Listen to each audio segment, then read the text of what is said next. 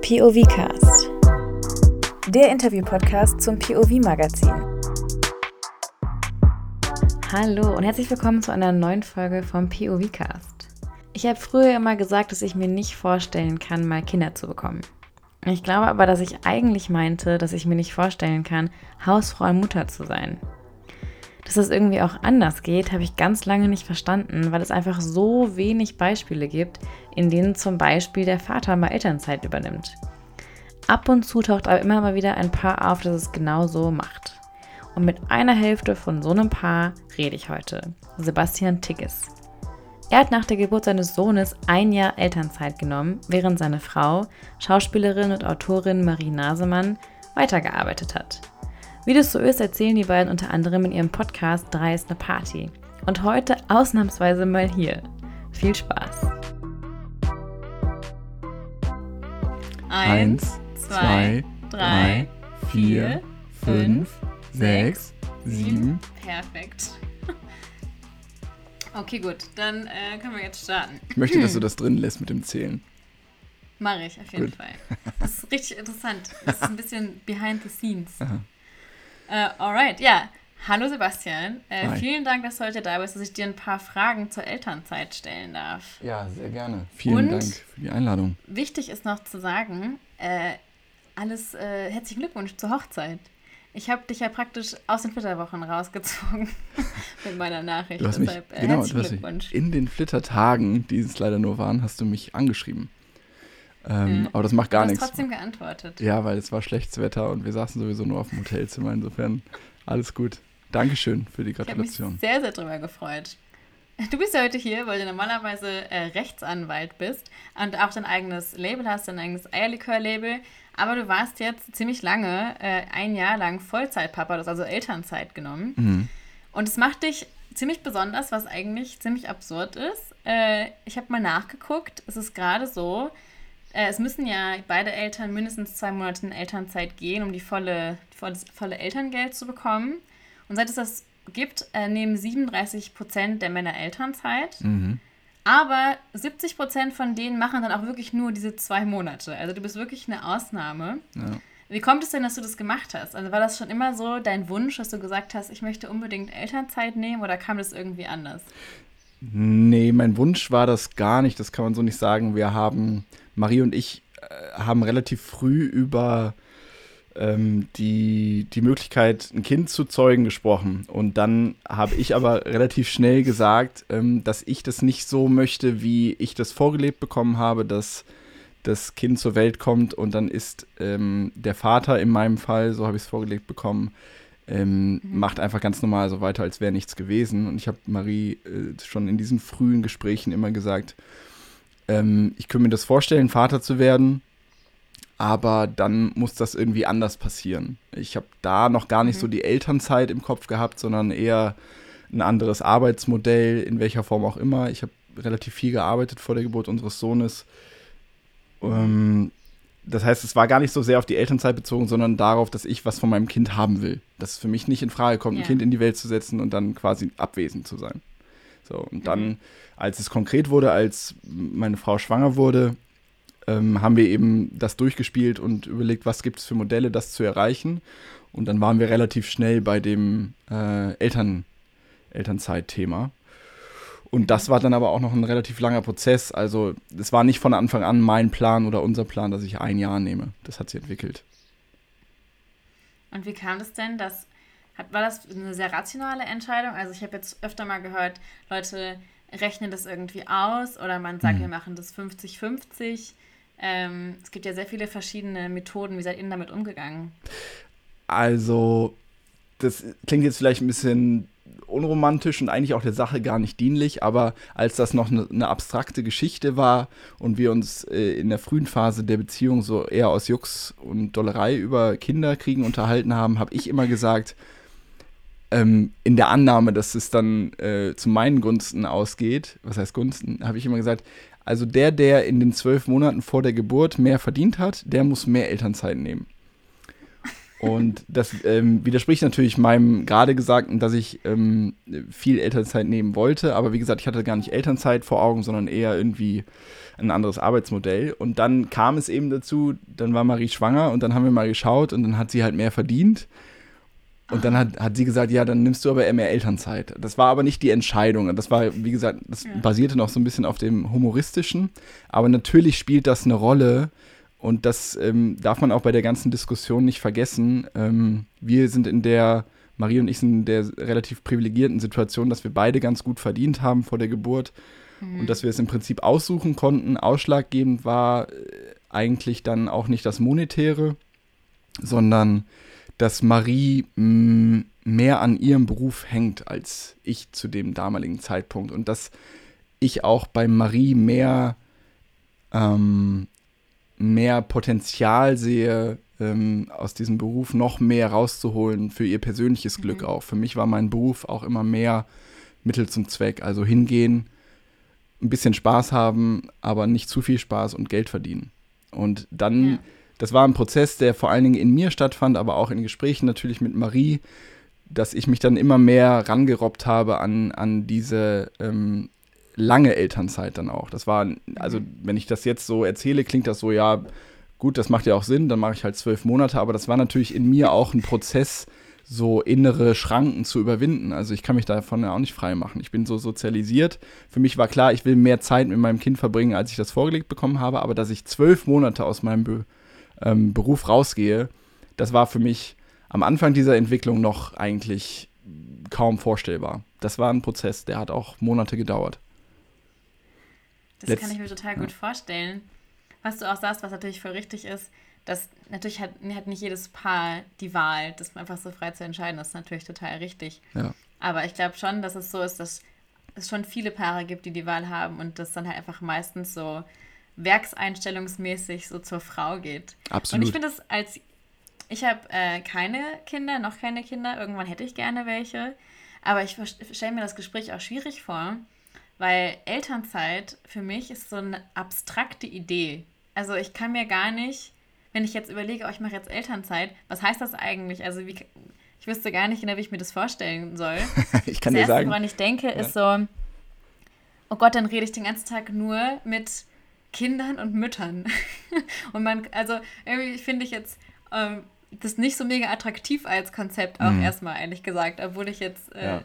Obwohl ich eine Frau bin. Wie war das denn für dich? Also, also ich, ich, kann dir sagen, wie, war das Urlaub, war das Stress? Ja, ich kann dir sagen, wie wir uns das vorgestellt haben. Wir haben halt echt, als dann die Entscheidung gefallen ist, dass ich tatsächlich ein Jahr Elternzeit nehme, haben wir halt ohne Ende Pläne geschmiedet. Ähm, mhm. Meine Frau kann sehr flexibel arbeiten, das heißt, die ist nicht an eine Stadt oder an, an Berlin gebunden in dem Fall. Und wir haben halt einfach gedacht, wir reisen jetzt mal ein Jahr. Äh, das hatten wir vorher als Paar schon mal überlegt. Und dann hätte ich aber ähm, quasi ein Sabbatical nehmen sollen oder so. Und das war für mich dann wiederum ja. so ähm, fernab jeglicher Vorstellung, dass ich das nicht gemacht habe. Und dann haben wir gesagt, dann nutzen wir die Elternzeit, wie das ja auch viele machen. Auch wenn der Mann zwei Monate nimmt, dann macht man in der Zeit was Geiles. Das ist ja auch das Absurde ja. an der Geschichte. Der Mann nimmt quasi Urlaub. Ähm, ja. Und dann passiert was Geiles. Und wir haben diese Pläne geschmiedet. Wir wollten dann irgendwie ein paar Monate in Italien sein, bla bla. Ähm, was man sich halt so vorstellt. Und also diese Pläne wurden durchkreuzt, A durch Corona das, ja, stimmt. Ähm, aber B, also wir hätten es dann, wenn Corona nicht gekommen wäre, natürlich gemacht, aber es wäre nicht so gewesen, wie wir uns das vorgestellt hätten, weil wir haben uns halt so vorgestellt, ja, dann hängen wir dann da ab und dann wird das mega geil und dann teilen wir uns die Care-Arbeit auf. Die Realität ja. sah zumindest in unserem Fall anders aus. Es war einfach, unser Sohn war ähm, also ich tue mich damit schwer zu sagen, schwieriges Kind, weil das mega wertend, es ist halt einfach ein Charakter, aber er ist halt ein sehr fordernder Charakter. Und es war mhm. nicht, also es war nicht das Urlaubs- und romantische Feeling, was man sich vorher ausgemalt hat, sondern es war einfach richtige Arbeit. So. Und ich glaube aber auch dafür ist die Elternzeit und die Aufteilung äh, der, der beiden Elternteile extrem wichtig, dass zumindest jeder von beiden mal irgendwie dran geschnuppert hat, was es denn bedeutet, sich um so ein Kind zu kümmern. Und zwar ja. ähm, ähm, den ganzen Tag auch mal. Das ist einfach ein 100%-Job, der anstrengender ist als, die, als viele Jobs, die ich zumindest kenne. Ist auf jeden Fall anstrengender ja. als der Job, den ich vorher hatte und ich habe nicht wenig gearbeitet. Ähm, insofern ist es allein dafür wichtig, aus meiner Sicht, für uns war es zumindest wichtig, dass ähm, beide diese Einblicke bekommen. Ähm, muss man dafür ein Jahr ja. Elternzeit nehmen? Nein. Aber nee. Was, da, da will ich auch nochmal drauf zurückkommen, was wir gerade gesagt haben, dass das bei uns eine privilegierte Situation ist, ist klar. Aber warum ist die, ähm, warum ist die denn so selten, die Situation? Dass, dass die Frage sich in der Regel gar nicht stellt, weil in der Regel es der Mann ist, der mehr verdient. Warum ist das so?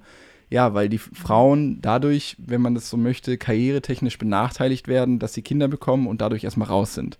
So, so, das ist ja einer der Gründe für dieses Gehaltsgefälle, was wir erleben. Und wiederum, da schließt sich ja der Kreis, der Grund, warum man dann sagt, ja, du verdienst nicht genug, dann nimm, nimm, du, nimm du doch die Elternzeit.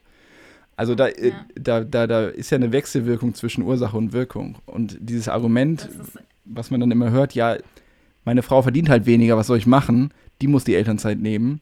Ja, aber das perpetuiert ja das Problem. So. Ja, es ist ein absoluter Teufelskreis und es ist auch äh, glaube ich, sehr schwer, da irgendwo mal so einen Keil reinzuschmeißen.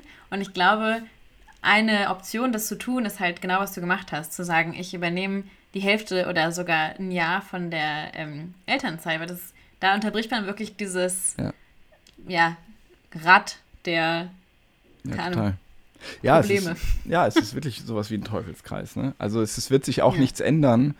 Ich, ich bin nicht so der Freund von zwangsweise gesetzlichen Eingriffen oder so, aber es muss irgendwie ja. in der Gesellschaft aus meiner Sicht zumindest dazu kommen, dass es anerkannter und auch lohnenswerter ist, sich da die Elternzeit äh, irgendwie aufzuteilen.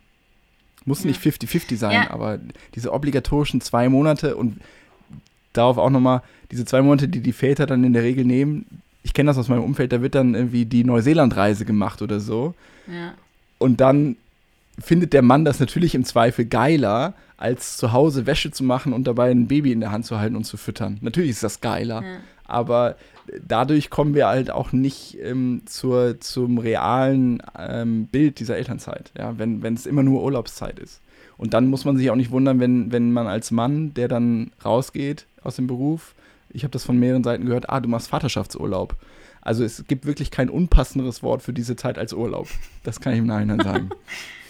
Ja, ganz, ja, ich finde auch, du hast eben gesagt, dass du fandest es ähm, anstrengender als dein Job vorher. Ja. Und ich glaube, was ja damit noch kombiniert ist, ist, man arbeitet 24-7 ohne eine Pause, ohne Urlaubstage und die Anerkennung ist Zero. so gering. Zero. Also, ich habe noch nie gehört, dass jemand sagt, oh, du bist Vollzeit-Elternteil. Das ist ja richtig krass. Boah, mein Respekt.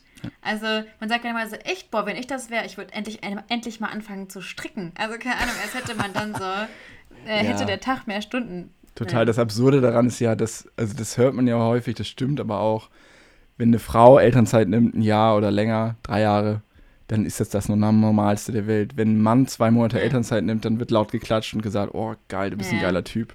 Aber ist er überhaupt nicht, weil er macht das Mindeste und das macht er auch nur, damit mehr Kohle rauskommt und die dann geilen Urlaub machen können. Sorry.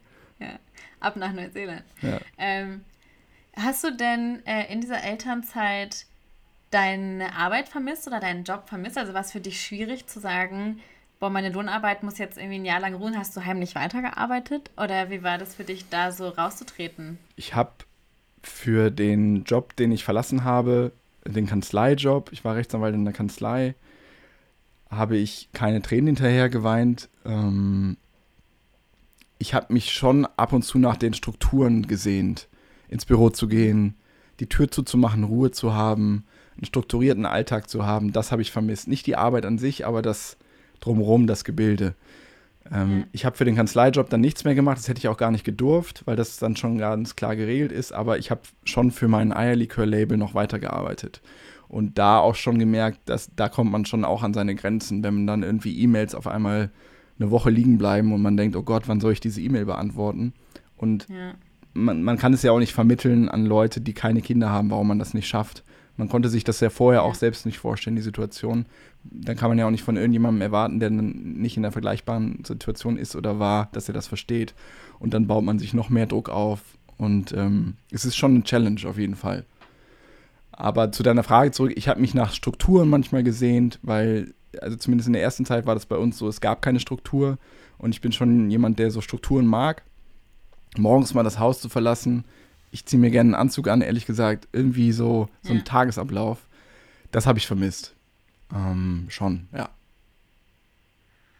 Das kann ich mir vorstellen. Das ist ja irgendwie jeder Tag dann so auf Abruf irgendwie. Das finde ich, Ja. ich kann es mir gar nicht vorstellen. Es ist jeder Tag, irgendwie ist jeder Tag gleich, echt stupide, weil das, so eine Care-Arbeit ist auch was Stupides. Du Mhm. strengst jetzt nicht dein Gehirn irgendwie groß an, wenn du Windeln wechselst und so. Das ist organisatorisch, Ja. ist es extrem aufwendig, aber es ist jetzt keine große Denkarbeit. Ähm, Ja.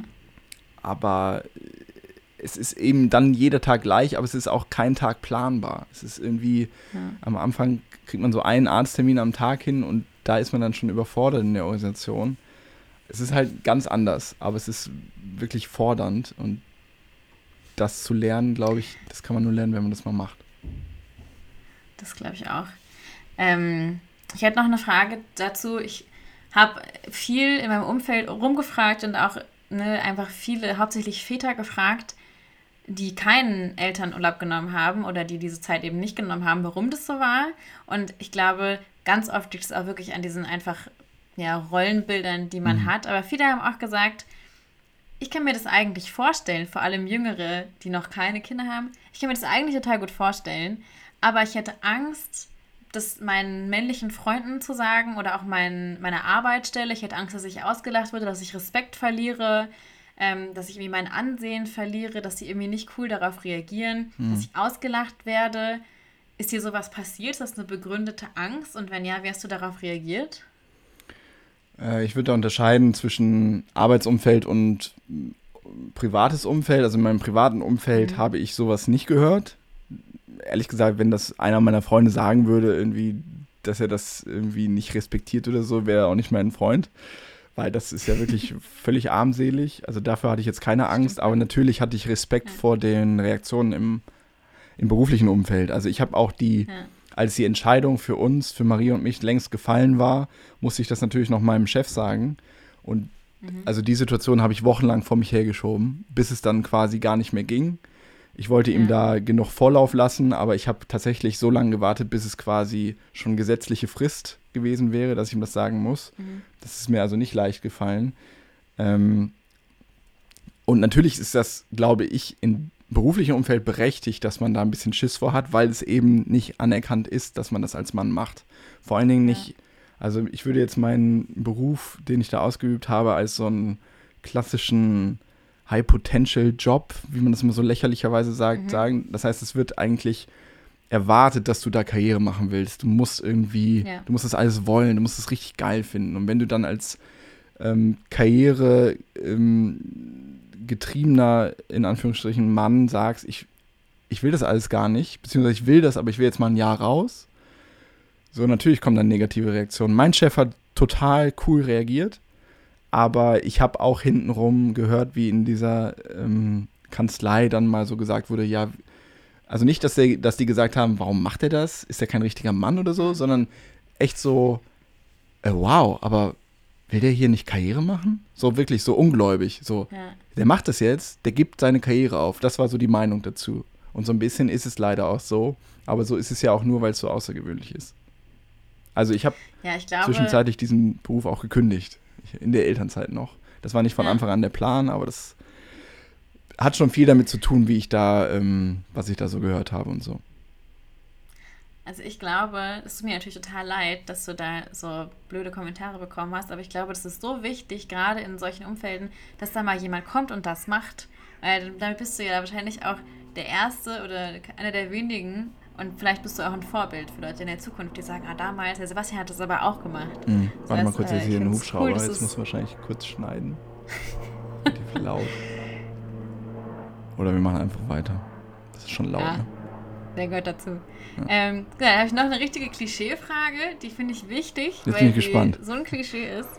ähm, viele, ich glaube, vielleicht ist es auch, vielleicht stimmt es auch gar nicht, aber ich habe schon das Gefühl, viele Väter haben Angst, dass sie so der Hahn im Korb sind. Dass, äh, Mhm. dass sie dann zum Spielplatz gehen und da sind nur Frauen. Oder sie gehen, in, keine Ahnung, eine Krabbelgruppe, in eine Schwimmgruppe oder so, und da sind nur Mütter, sie sind der einzige Mann und sie sind so allein auf weiter Flur mit irgendwelchen verrückten Moms. Mhm. Ähm, Und ich sehe auch, muss ich sagen, wenn ich jetzt in Köln durch den Volksgarten jogge, stehen da schon überdurchschnittlich mehr Frauen als mhm. Männer beim Spielplatz. Mhm. Äh, stimmt es denn? Also ist es blöd, als Mann dann da alleine zu stehen? Oder hattest du da irgendwie mal dir so gewünscht, oh, ich wünschte, ihr wären jetzt noch, keine Ahnung, fünf andere Männer, mit denen ich über meine Anzüge reden kann? Ja. Also ehrlich gesagt, ich. Also da muss man unterscheiden. Hatte ich vorher Angst davor? Nein. Habe ich mir Gedanken darüber gemacht? Nein. Ich habe halt gedacht, ähm, in der Zeit, in der wir hier in Berlin sind, in der Elternzeit, hänge ich geil in Cafés ab, lese meine Zeitung und schaukel so meinen Sohn im Kinderwagen neben mir her. Das hatte ich mega ja. Bock drauf. Das habe ich Wie auch vorher schon. Vorstellt. Genau.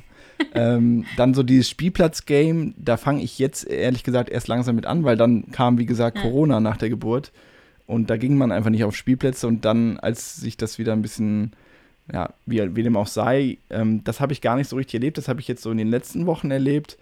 Und es ist vielleicht hier so ein bisschen auch, ich lebe in Prenzlauer Berg, man sieht hier schon auch, glaube ich, mehr männliche ähm, Personen, die diesen Teil übernehmen, als vielleicht, weiß ich nicht, in, in anderen Städten oder anderen Stadtteilen. Aber das ist mir eigentlich relativ egal. Also ich muss jetzt auch nicht so abkumpeln mit anderen Vätern auf dem Spielplatz oder so. Ähm, bin ich sowieso, glaube ich, nicht so der, der das dann so macht. Ähm, also um deine Frage zu beantworten, nee, hatte ich keinen Schiss vor. Ich würde da auch gar nicht so unterscheiden, so geschlechtsmäßig, ja. geschlechtermäßig, aber ich kann das verstehen, wenn man da ein bisschen Schiss vor hat. Aber auch das wiederum, es braucht immer irgendwelche Leute, die den Anfang machen, ähm, ja. die das irgendwie gesellschaftlich zu einer Akzeptanz bringen, dass man dann eben nach einer Weile auch mehr Väter hat, mit denen man dann über in Anführungsstrichen Männersachen irgendwie reden kann. Ja. Ich glaube, also ich glaube, dass man eh nur dann über Kindersachen spricht. Also wenn ich jetzt mal eine Konversation führe in der Kita jetzt oder auf dem Kinderspielplatz, dann ist das sowieso nur, ja, wie schläft dein Kind? Was ist der so? Ja. Und bla bla bla. Das ist sowieso nichts irgendwie männlich-weibliche Themen. Es, es, bezieht sich dann sowieso alles nur aufs Kind. Dann ist es auch egal, mit wem man redet. Ja. Das ist doch schön. Das äh ja, klar. Ich habe immer das Klischee gehört, oh, dann muss ich zu irgendwelchen Tupper-Partys gehen, aber naja. Ja, vielleicht gibt es ähm, das auch. Hätte ich jetzt auch keinen Bock drauf, ja. aber muss man ja auch nicht, oder? Man kann ja auch andere Sachen nee. machen. Man so. kann auch Nein sagen. So. Ja, genau. Ähm, ja, dann er hat denn jetzt diese in Anführungszeichen ungewöhnliche Rollenverteilung einen Einfluss auf deine, also glaubst du, das hatte einen starken Einfluss auf, die, auf deine Beziehung zu deinem Kind Definitiv. Und auch zu deiner, also als für euch auch als Familie, auch zu deiner Frau. Ja. Hat es irgendwie was verändert, dass du das Gefühl hast, du hast irgendwie diese Rolle übernommen? Ja. Ähm, also unser Vorhaben war vor der Elternzeit, dass wir tatsächlich die Care-Arbeit 50-50 aufteilen. Dadurch, dass Marie eben mhm. relativ flexibel das machen kann. Dann hatte sie aber sich vor der Elternzeit vorgenommen, noch ein Buch zu schreiben in der Elternzeit, weil wir uns das eben alles so romantisch und easy vorgestellt haben. Das hat sie dann mhm. aber streckenweise so sehr gefordert, dass ich dann ähm, teilweise doch mehr Care-Arbeit gemacht habe als sie, auch wenn das ähm, nur ein paar Monate betraf. Aber abgesehen davon wissen wir eben, was ich am Anfang angesprochen habe, wir wissen beide, was es bedeutet, mhm. äh, sich um so ein Kind zu kümmern, auch mal alleine. Ähm, das bringt ein Gleichgewicht in die Beziehung. Ähm, ich habe jetzt keinen Vergleich, ja. Ich, ich kann nur aus meinem Umfeld ja. das, was ich aufschnappe, berichten und das soll jetzt auch keine Wertung sein. Ich glaube, dass das die Beziehung der Eltern besser macht, weil einfach mehr Verständnis da ist. Ich glaube, dass das die Beziehung zum Kind besser macht. Ich glaube schon, dass ich eine nähere, also ich will das nicht werten oder so, aber ich glaube, dass das Potenzial für eine nahe Beziehung natürlich deutlich größer ist, je mehr Zeit man mit diesem Kind verbringt. Vor allen Dingen in den ersten Monaten, das ähm, liest man ja schon häufig, dass das die entscheidenden oder wichtigen Monate für ein Kind sind, um Bindung aufzubauen zu jemandem. Ja. Und ich kann nur ähm, von uns berichten oder erzählen, aber also unser Sohn hat jetzt nicht zu seiner Mama ein besonders starkes Verhältnis, ähm, zumindest nicht im Vergleich zu, zu mir. Ähm, er kommt mit uns beiden zurecht, er lässt sich von beiden hinlegen, was immer auch eine Vertrauenssache ist. Und wenn ich so aus meinem beruflichen oder privaten Umfeld von Vätern höre, die eben gar keine Elternzeit genehm, genommen haben oder nur sehr wenig, wo dann schon häufiger mal der Satz fällt, ja, der kann ja sowieso mit der Mama mehr anfangen oder ja, ja, wenn der sich, wenn der sich nicht beruhigen lässt, dann gebe ich ihn halt meiner Frau oder so. Ja, aber warum ist es so? Also ich will das auch, wie gesagt, ich will das nicht werten, aber der, mein ja. Verdacht liegt nahe, dass das natürlich so ist, weil in Krisensituationen das Kind dann die Bezugsperson sucht und die kann nur dann Bezugsperson sein, wenn da auch Zeit für ist, dass sich das entwickeln kann. Und dafür ist die ja. Elternzeit allemal gut. Und ich glaube, das ist auch was, wovon ich zumindest ähm, den Rest meiner Jahre zehren werde, diese Beziehung zu meinem Kind schon so früh aufgebaut zu haben. Und dafür bin ich unendlich dankbar, dass das bei uns so möglich war, finanziell, aber auch äh, strukturell. Und ähm, ich kann es nur jedem empfehlen, wenn es möglich ist, so viel Elternzeit zu nehmen wie möglich. Weil das, und das ist die ähm, äh, kompensierte Antwort auf deine Frage, weil das die Elternbeziehung, die Eltern untereinander, das macht es besser. Und ich glaube auch die Eltern-Kind-Beziehung macht es besser. Also besser ist jetzt ein wertendes Wort, aber es ist intensiver. Und ich glaube, das ist immer besser, wenn, wenn sich alle irgendwie so ein bisschen verstehen, was da passiert. Ja, das war so schön gesagt. Ich habe gar nichts mehr hinzuzufügen. Und es war tatsächlich auch meine letzte Frage. Ähm, von daher finde ich, du hast das jetzt in, in deiner letzten Antwort nochmal alles richtig schön, richtig schönes Schleifchen drum geschnürt, worüber wir vorher geredet haben. Äh, deshalb würde ich mich einfach sehr herzlich bei dir bedanken, dass ich dich ein bisschen ausquetschen durfte. Gern. Ähm, und ich kann natürlich auch allen, die noch mehr über das Thema äh, erfahren wollen, sehr euren Podcast empfehlen. Dreist eine Party, wo ihr ja nochmal sehr viel tiefer auf die ganzen einzelnen Themen eingeht, die äh, wir gerade angerissen haben und der sehr unterhaltsam ist, finde ich. Danke. Auch wenn man keine Kinder hat. das freut mich. Danke, ähm, das lieb. Ja, äh, danke für deine Zeit und ich übergebe dir hiermit das letzte Wort. Du kannst noch irgendwas sagen, was du möchtest, äh, hm. irgendwas mitgeben und dann, äh, damit ist dann der, das Ende erreicht. Boah, also, das letzte Wort ist schwierig. Schieß los. Ich will nicht wie so ein Preacher wirken, aber ich kann nur sagen, es ist extrem anstrengend, ähm, diese Zeit, aber es, ist, es gibt einem auch, das klingt so klischeemäßig und so kitschig, aber es gibt einem so unglaublich viel auch gleichzeitig, dass ich das, wie gesagt, ich kann es nur jedem raten, wenn die Möglichkeit besteht, finanziell, strukturell, bla bla. Und da gibt es, glaube ich, immer ein bisschen mehr Möglichkeit, als man am Anfang denkt, da das Maximum rauszuholen. Es, es tut der Partnerschaft gut, es tut der Beziehung zum Kind gut und es bereichert einen auch, ähm, da mal den Perspektivwechsel vorzunehmen. Und ich glaube, es tut auch unserer Gesellschaft auf Dauer sehr, sehr gut. Wunderschön. Dann vielen Dank und ich hoffe, du hast noch einen ganz entspannten Tag. Und äh, ich lasse dich jetzt mal in Ruhe noch mal ein paar Mal Windeln wechseln. Ja, ich äh, muss jetzt auch tatsächlich gleich mit Marie zum, zur Gynäkologin. Wir haben ja, Nummer zwei ist ja im Kommen und jetzt gleich erfahren wir mit ja. ein bisschen Glück das Geschlecht. Yes. Uh, ja, erstmal herzlichen Glückwunsch auch nochmal dazu auf Danke. jeden Fall. Und dann können wir uns ja in anderthalb Jahren nochmal treffen und genau. mal quatschen, wie es dann beim zweiten Mal war. Ja, ja, da, da, da ist es gerade quasi auch Diskussion zwischen Marie und mir, wie wir das dann wiederum aufteilen mit der Elternzeit. Das ist jetzt nicht gesetzt, dass ich das immer so mache. Aber das ist ein anderes das heißt, Thema. Es bleibt spannend. Es bleibt spannend, ja. Kann man so sagen. Ja, also auf jeden Fall äh, weiter, ich werde es immer weiter verfolgen und äh, bin auch sehr gespannt. Ja, gerne dann können wir im Jahr nochmal sprechen. Kein Problem. Hat Machen Spaß wir. gemacht. Ja. vielen Dank mir auch. Und äh, dann wünsche ich dir noch einen schönen Tag. Danke dir. Dir auch. Tschüss. Ciao. Vielen Dank fürs Zuhören. Ich hoffe, wir hören uns nächste Woche wieder. Da rede ich mit Paartherapeut Sergio Cortés, der mir Situationen aus seinen Sitzungen erzählt hat, bei denen ich teilweise echt rückwärts vom Stuhl gekippt bin. Bis dahin, abonniert den Podcast bei Spotify und dann sehen wir uns nächste Woche. Tschüss!